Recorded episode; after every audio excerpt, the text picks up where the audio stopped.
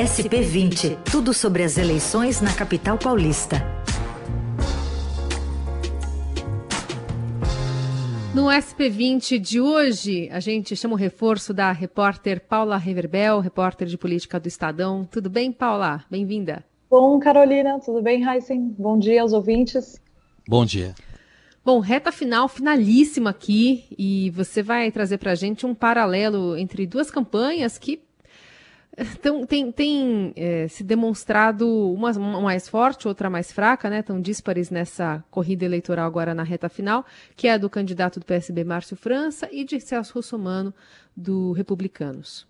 Isso mesmo, eu fiquei incumbida de acompanhar as duas é, candidaturas, então eu me dividi ali entre as agendas desses dois candidatos falei com, com os marqueteiros dos dois candidatos, com, é, com os próprios, e a gente tem aqui umas, umas conclusões a que a gente pode chegar. É, o Márcio França, ele traçou uma estratégia que ele seguiu até o final da campanha, né? Então, o programa dele que vai ao ar hoje, o, último, é um programa que mantém o tom de toda a campanha, falar das propostas, se apresentar como candidato da mudança que São Paulo precisa, alegar que a gente não pode mais ver a prefeitura do a, como uma prefeitura que vinha cumprindo sempre as mesmas funções por causa da pandemia. Já o candidato Celso Russomano, ele caiu nas pesquisas de um jeito brusco e aí ele foi mudando o tom algumas vezes ao longo da campanha, né? A gente vê que nos, nesses últimos debates, até a própria presença dele nos debates foi uma coisa que surpreendeu quando ele foi no nosso encontro no Estadão, é, que foi realizado na FAAP, com parceria do Twitter, é, ele vinha dizendo que para para os organizadores que ele não iria, e depois ele passou a dizer que ele iria.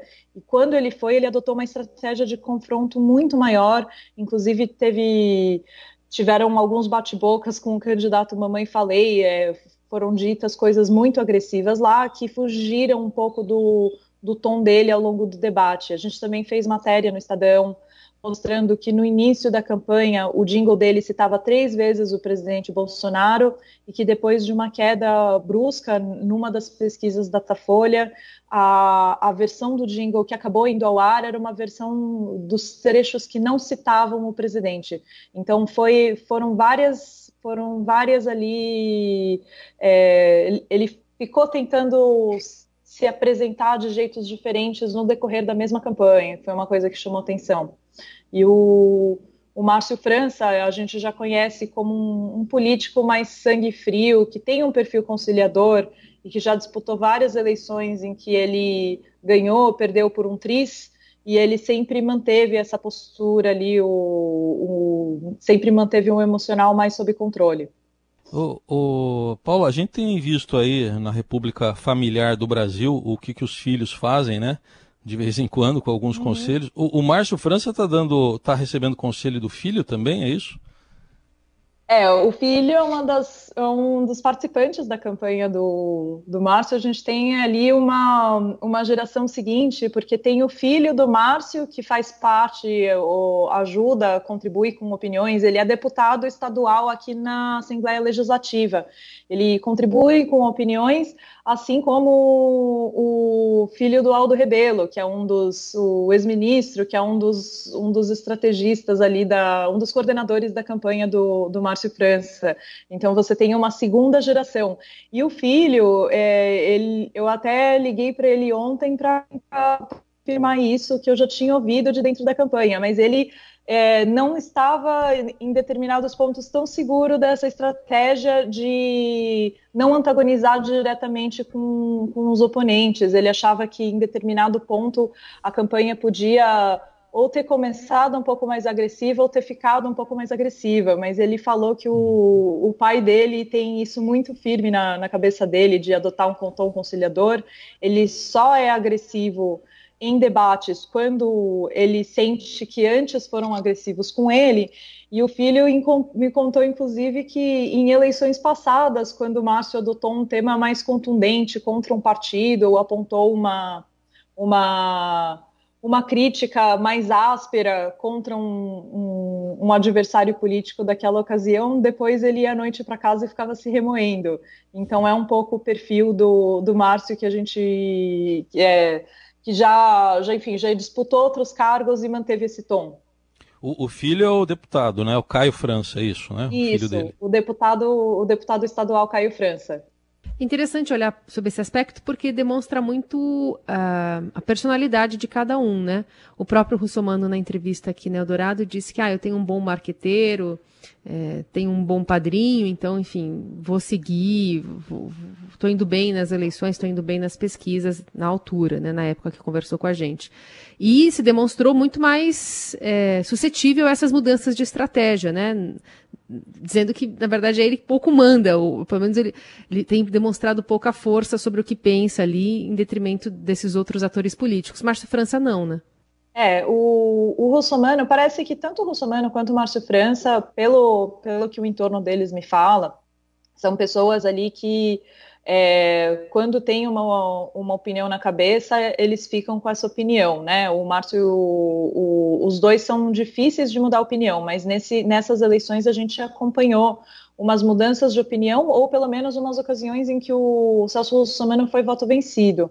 Então, isso, inclusive, ele gostava de, de alardear nas entrevistas, que ele decidiu usar dinheiro do fundo eleitoral é, contra a vontade dele, né? Que ele foi voto vencido, que ele, na, se, se fosse seguir a preferência dele, não teria usado o dinheiro do fundo eleitoral de financiamento de campanha e, e acabou ali sofrendo pressões da equipe para que, que aceitasse essa verba. No final das contas, o que o, o, que o partido transferiu para ele não foi muito comparado com outros partidos transferindo dinheiro para outras candidaturas majoritárias, não chegou a ser um milhão. É isso aí. E aí teve também a questão é, envolvendo é, como ele tem lidado com as pesquisas, né? Ele tem repudiado as pesquisas de intenção de voto, ele que está caindo também nessas pesquisas. Vamos ver como é que ele vai se comportar também em relação à estratégia nesses pois últimos é. dias de campanha, né? É, ele adotou uma estratégia bem confrontacional com relação às pesquisas, passou a desacreditar as pesquisas. É, o, o Datafolha, que era um instituto ali que ele tinha ido na justiça para tentar impedir a divulgação, atrasou a divulgação do Datafolha, que acabou saindo ontem à noite também mostra uma tendência de queda desse candidato, então foi a, resposta que o Datafolha deu, é um instituto é, sério, assim como o Instituto Ibope, que também é, em algumas entrevistas coletivas o, o candidato Celso Russomano chegou a, chegou a criticar, são, são dois institutos sérios, o IBOP, que faz parceria com, com o Estadão e com a TV Globo, eles é, mostram essa tendência de queda do Celso Russomano e, e a resposta que o Datafolha deu quando foi inicialmente censurada, é uma decisão essa que já foi revertida, falou justamente que era curioso que o deputado ficou a campanha inteira recebendo as notícias das pesquisas e só foi questionar na reta final depois de um quadro em que ele estava em queda. Uhum. Muito bem, seguimos acompanhando. Domingo é dia de eleição. Paula Reverbel, obrigada pela participação. Até a próxima. Muito obrigada.